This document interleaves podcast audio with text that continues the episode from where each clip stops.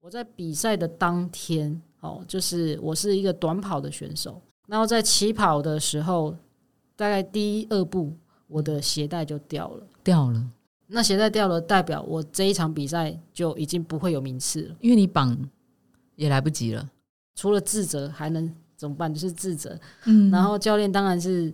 生气嘛，就是他觉得这是非常低级的错误嘛，确实也是非常低级的错误，鞋带没绑紧 这件事情，你没有办法，你没有任何可以弥补这件嗯失误的做法。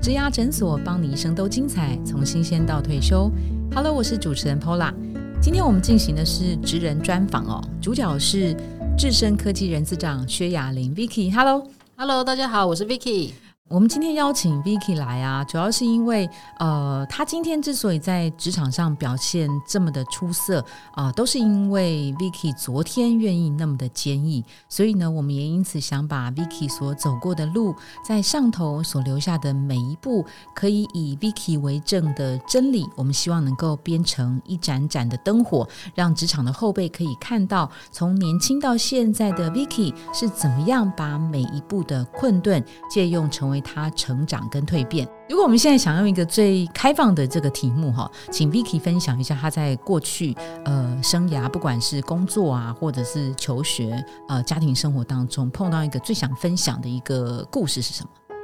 好，我最想跟各位听众们分享的一个故事哦，可能也间接影响到我后面职涯的这些发展，就是这可能埋在我心里面的一个种子吧。嗯哦，就是我过去在在溜冰的这段时间，其实有七年的时间，从七我年，嗯国小三年级开始，嗯嗯嗯哦嗯国小三年级开始，那一开始当然只是一个兴趣，嗯然后到后面是被发现，发现有就是天说赋诶有好像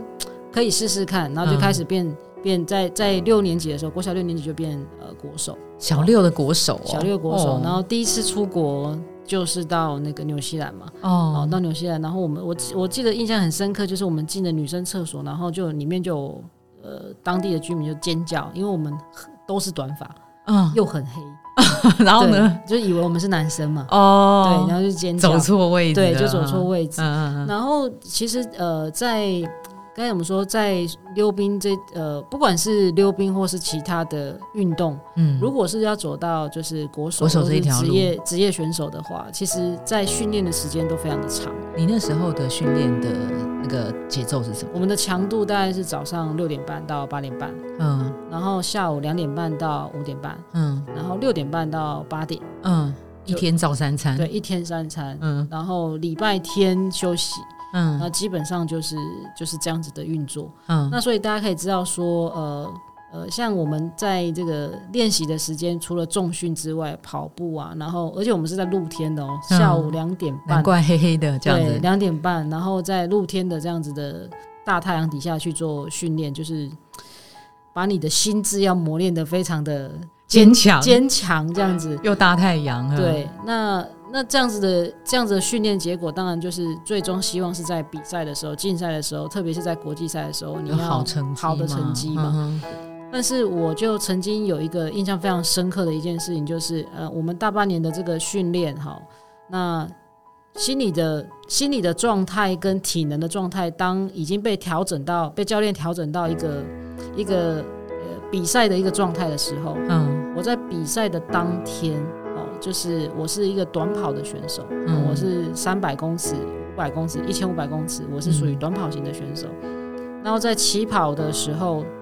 大概第一二步，我的鞋带就掉了。掉了。嗯，那鞋带掉了，代表我这一场比赛就已经不会有名次了，因为你绑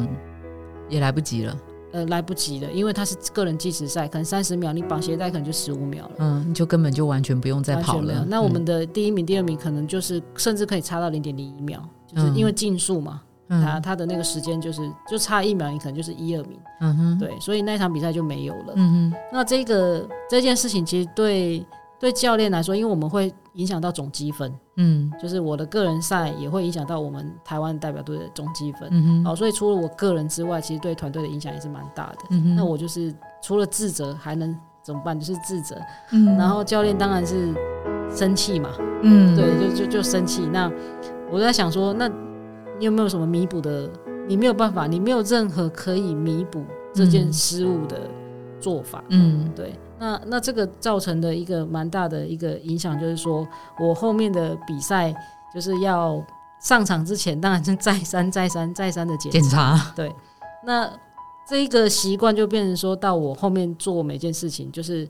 甚至我就我每次要上台做简报，嗯哦，在工作上做做简报，我的简报其实到上场最后一分钟，其实我都还在修改。嗯嗯我会看真的很多很多次，除了自己的 rehearsal 之外，我会我会想说哪哪边还可以再再好一些，哪边是我没有想到的，嗯然嗯后可能可能可能对方会问我哪些的问题，我尽可能可以想到的，我就去做这样的事情。嗯哼，对，这那个嗯这个这个这个算是一个呃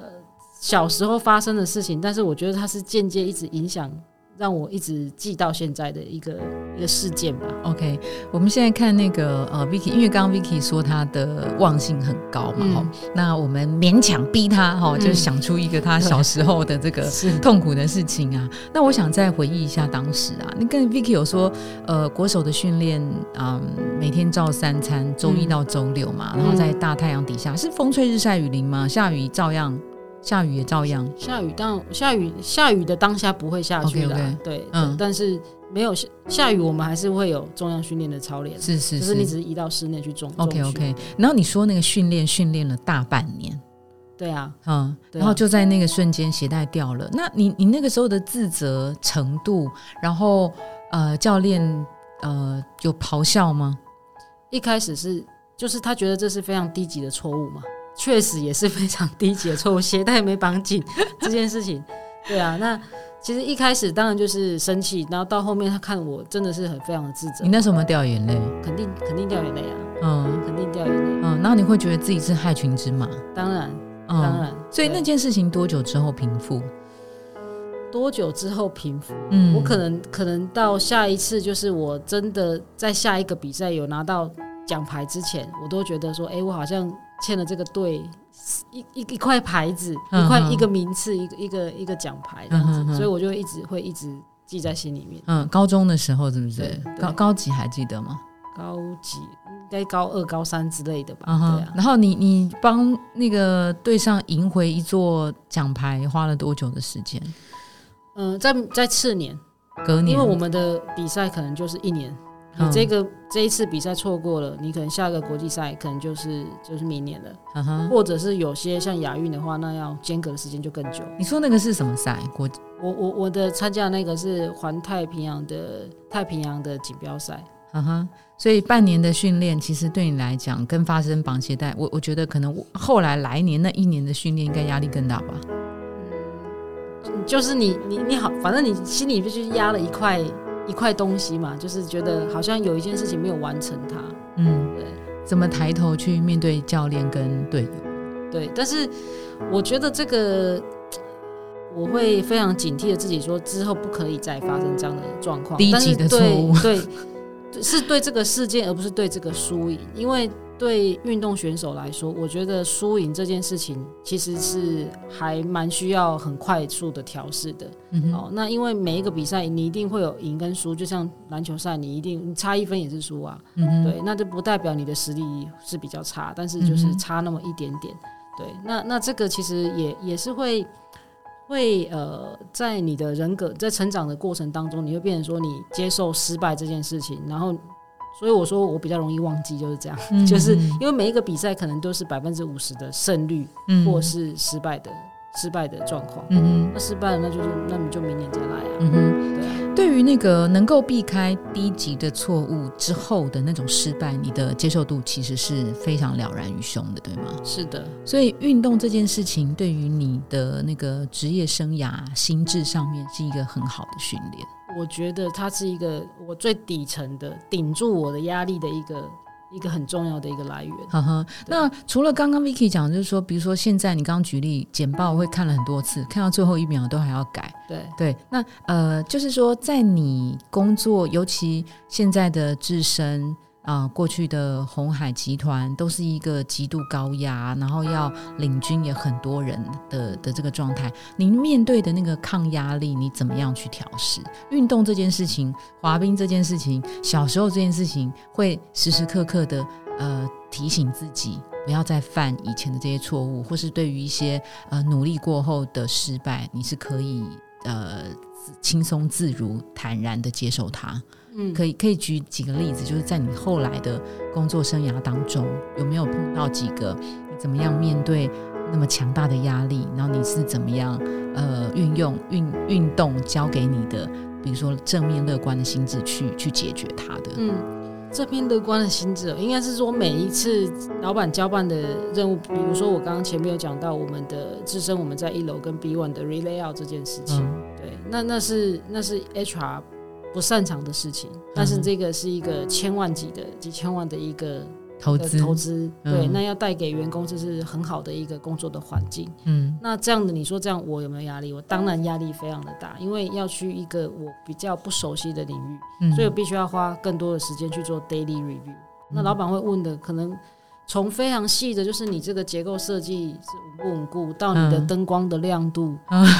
到你的插座够不够，因为我们要做移动办公室，对到你的门口的这个你的大理石的整洁的程度等等，就是很细琐，非常细节的这些事情。嗯但这个事情跟 HR，我们在谈 HR 的，你说学运用流的 policy，在在我比较熟悉的领域，那但个是没有教的那是那是完全不一样不同的事领情。域，对对对，哼对，所以这些是东西全部就是落在 Vicky 身上嘛。那我我的感觉，因为你刚刚提到你是那个滑冰竞速的嗯国手嘛，你对于某个事件的瞬间的爆发力是强的，那个瞬间的耐受力你是 OK 的，嗯，好、这件事情是运动给你的一个最好的礼物跟训练嘛，你会怎么样？是吗？是啊，是 吗哦是是是，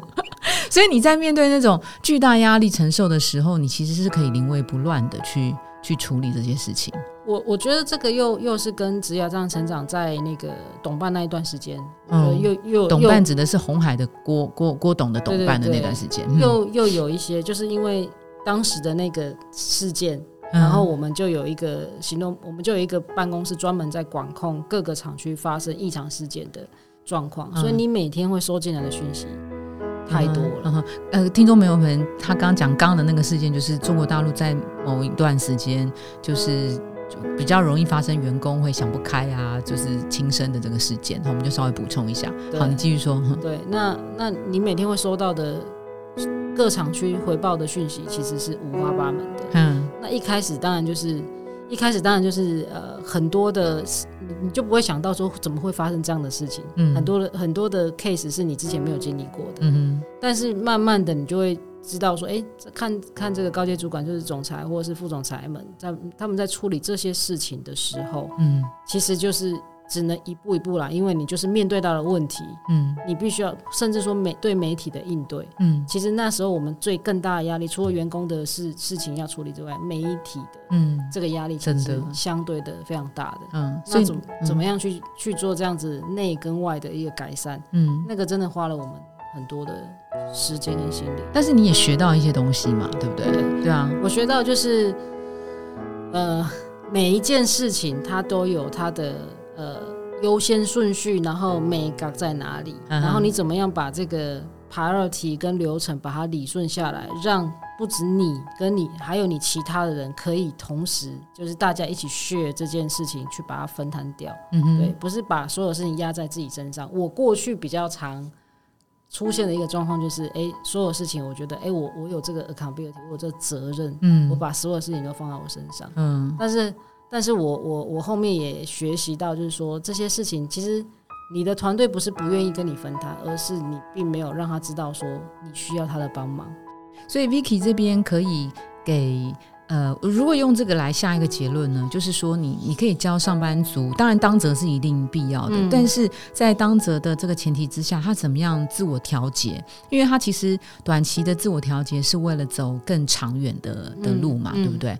用自我调节，或是用我们说挫折恢复力也是一样。嗯哼对，嗯哼，对，我觉得挫折恢复力就是，不管你做的专案或是你的工作，呃，有曾经就是失败的经验，啊、或者是说你第一次的提案没没有被接受、被 reject，然后你需要做修改。